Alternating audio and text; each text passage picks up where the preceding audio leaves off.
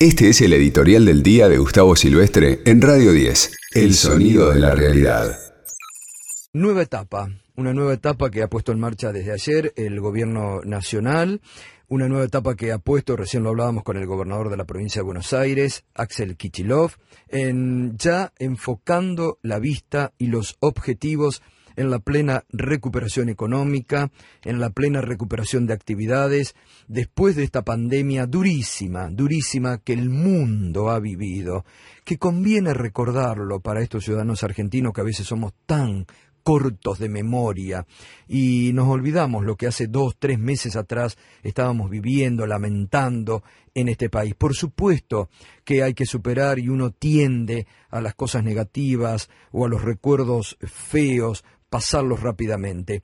Pero en esto también hay que tener un dejo de gratitud para lo que el gobierno nacional ha hecho. Estábamos repasando hoy casi 63 millones de dosis de vacunas que siguen arribando a la Argentina que sigue comprando la Argentina dosis de vacuna, porque como ha ocurrido en el mundo, no se sabe si esta pandemia, si esta enfermedad eh, puede retomar en nueva cepa. Por supuesto, no se encuentran mucho más armados, más organizados.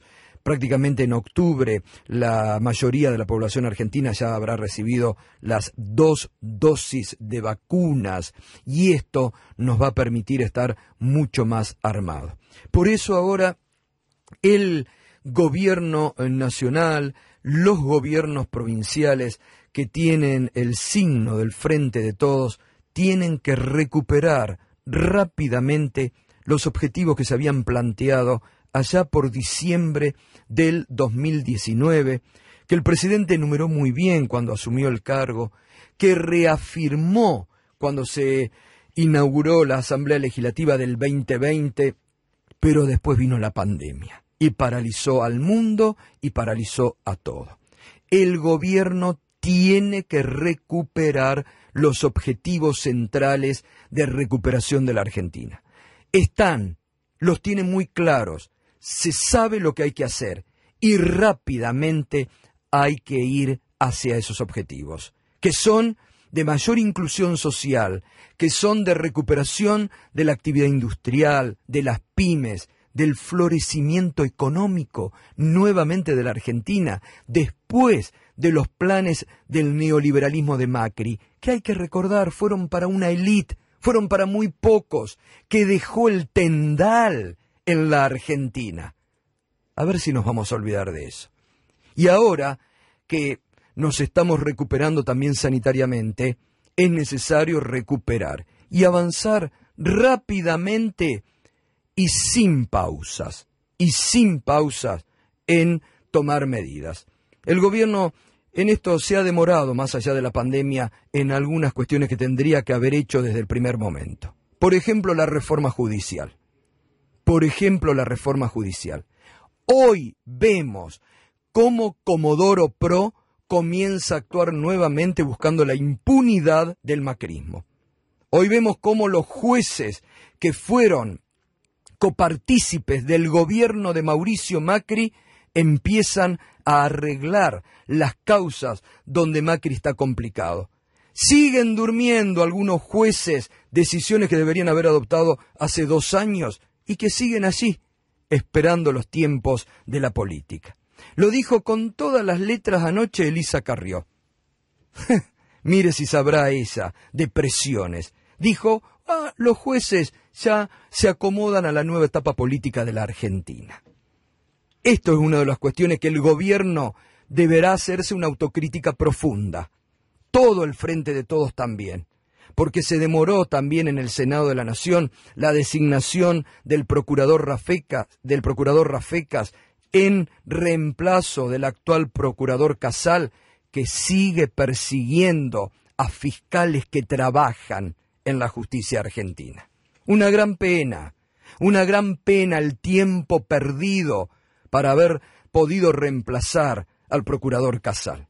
Y una gran pena el tiempo perdido en haber avanzado con más instrumentos tal vez en sobre eh, la recuperación de una justicia independiente que no la hubo en los últimos años. Lógico, claro, faltaba poder político.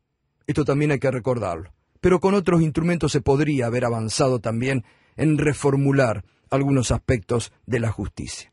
Entonces, aquí también hay que volver a la campaña diciéndole a la sociedad que si se quiere una reforma judicial, que se termine con las injusticias de Comodoro Pro, hay que tener más poder político en la Argentina. Y esto viene del voto ciudadano. En materia económica, el gobierno está avanzando. Estábamos viendo recién cómo Ford, que hoy cumple 60 años, eh, sigue adelante en una inversión de 580 millones de dólares que se transmite en mayor capacidad de producción para uno de sus eh, productos, que es la Ranger, eh, modelos ahora nuevos. Y en esto ocurre también con otras fábricas automotrices en Argentina. Y las que levantan, como hablábamos más temprano con el gobernador de la provincia de La Rioja, Quintela, pymes que están levantando nuevamente la persiana, y esto se nota. Entonces, hay que dejar atrás un tiempo doloroso para la Argentina, como fue el tiempo de la pandemia.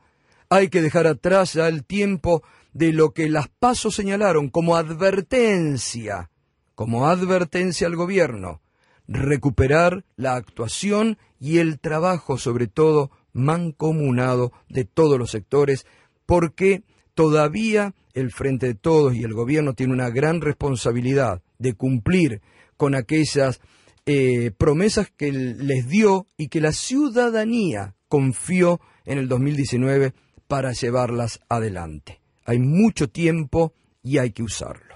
Este fue el editorial de Gustavo Silvestre. Escuchanos en www.radio10.com.ar y seguinos en nuestras redes sociales.